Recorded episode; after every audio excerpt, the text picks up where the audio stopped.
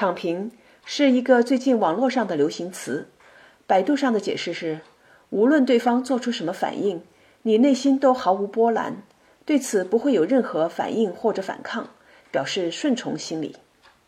另外，在部分语境中表示为瘫倒在地，不再热血沸腾，渴求成功了。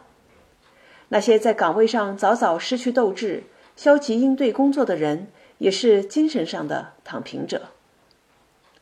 我看到网络上很多对于年轻人躺平的争论，引发了我从幸福的角度上对躺平现象的思考。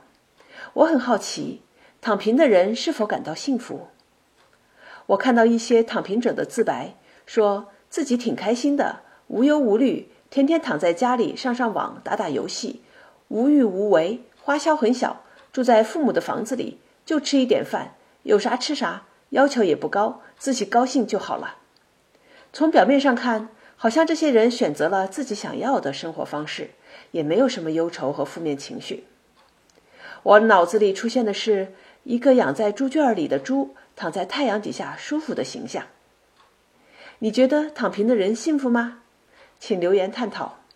我明天从幸福学的角度谈谈我自己的看法。